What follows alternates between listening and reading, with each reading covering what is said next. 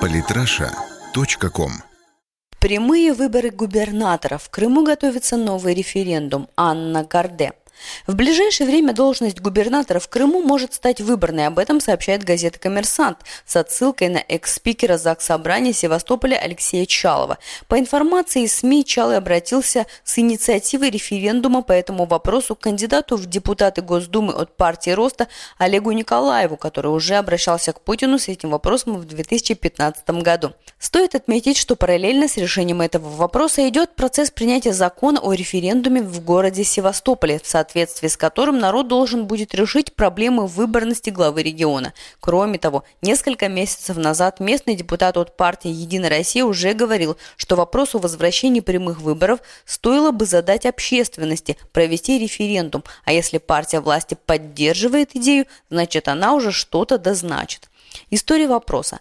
Вопрос выборности губернаторов особенно актуализировался в последние несколько лет. С включением Крыма и Севастополя в состав России было принято решение о назначаемости глав этих регионов. Решение вполне объяснимое, поскольку выборы могли послужить лишней причиной для дестабилизации ситуации на полуострове. Впрочем, споры о выборности глав исполнительной власти не утихали и до 2014 года. История вопроса начинается с 2004 когда благодаря инициативе Путина был принят закон об отмене выборов глав регионов. До этого должность была выборной, но как такового порядка не было. Выборы в разных субъектах федерации проходили несинхронно, периодичность колебалась от 4 до 5 лет. Универсальных сроков проведения голосования не было, а избирательные кампании длились от 3 до 6 месяцев. Стимулом к изменениям послужили события, когда террористы захватили школу в Беслане. Это и стало формальной перехода к назначаемости губернаторов для большей управляемости регионом. Политологи же связывают этот процесс с укреплением вертикали власти, хотя одно другому явно не мешает.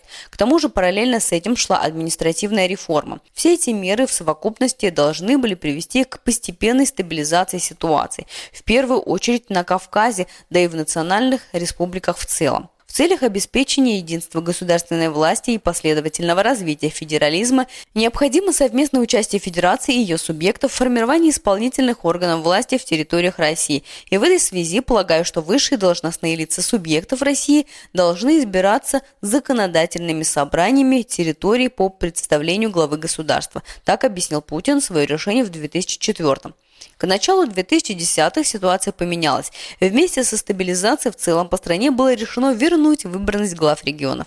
Многие эксперты связывают это решение с протестами на Болотной площади, хотя в Кремле это отрицали. Другие политологи давали более сдержанные оценки, отмечая, что этот шаг связан с падением авторитета Единой России в связи с ошибками в региональной политике. Тем не менее, с подачи Дмитрия Медведева реформа осуществилась. Выборы вернулись в регионы, правда, с некоторыми оговорками. Одной из них стал так называемый президентский фильтр. Этот механизм предполагал, что партии по вопросам выдвижения кандидатов должны были консультироваться с президентом. Путин во время горячей линии предлагал еще более жесткую процедуру, по которой президент должен был отбирать достойных кандидатов от партии, которые в конечном счете выставлялись на голосование. От такого фильтра, однако, отказались. На этом дело не закончилось. В 2013 году появилась еще одна оговорка к закону, согласно которой субъекты получили право отменять у себя выборы. Правда, коснулась она отдельных регионов, где сохранялась угроза дестабилизации, которая могла вылиться в общественно-политические конфликты. Речь, конечно, шла о Кавказе. Там, где люди чувствуют какие-то угрозы для себя, угрозы дестабилизации, межэтнических конфликтов, там нужно предоставить право более гибко решать вопросы подобного рода, заявил тогда Путин. Так в ряд республик вернулась процедура назначения губернатора. На деле такой подход к выборности, назначаемости глав субъектов федерации вполне состоятелен. Есть большая разница между Кавказскими республиками и областями Центральной России. Голосование в первых могло стать причиной серьезных потрясений, обострения межнациональной ситуации, которые не нужны ни республикам, ни центру. Именно поэтому и произошла дифференциация модели управления, которая учитывает и специфику регионов. Что общего между Крымом и Чечней? Казалось бы, с Кавказскими республиками все понятно. Будучи в свое время рассадниками сепаратизма и одновременно инкубаторами боевиков, они были настоящей головной болью для центра. Очевидно, что после стольких попыток привести эти регионы в порядок, у федеральных властей нет никакого желания откатываться в 90-е. Однако, почему такой же подход стал применяться к Крыму и Севастополю? Ответ на этот вопрос довольно прост. Несмотря на то, что референдум по вхождению в состав России побил рекорды по единодушию жителей полуострова, региону необходимо было адаптироваться. За это время могла произойти масса неприятных эксцессов, в том числе и во время предполагаемого голосования. Стоит вспомнить только нашумевшую битву за Севастополь между губернатором Сергеем Миняйлом и на тот момент председателем ЗАГС Собрания Алексеем Чалым. И это при том, что начинали они вместе и оба от «Единой России». Очевидно, что если между собой не могли разобраться представители исполнительной и законодательной власти, то прямые выборы губернатора могли стать почвой для политического конфликта, а он, в свою очередь, имел бы все шансы перерасти в общественный в связи с широкой известностью обоих. За два года в составе России регион привык быть частью России, да и все внутриполитические конфликты по большому счету сошли на нет. Несмотря на это, Миняйло уже заявил, что ничего не знает об инициативе проведения референдума.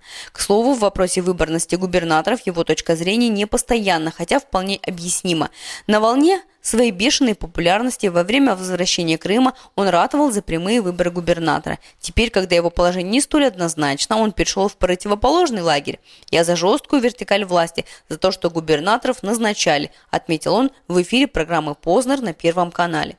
С продолжением процесса стабилизации вопрос назначаемости губернаторов отпадет сам собой.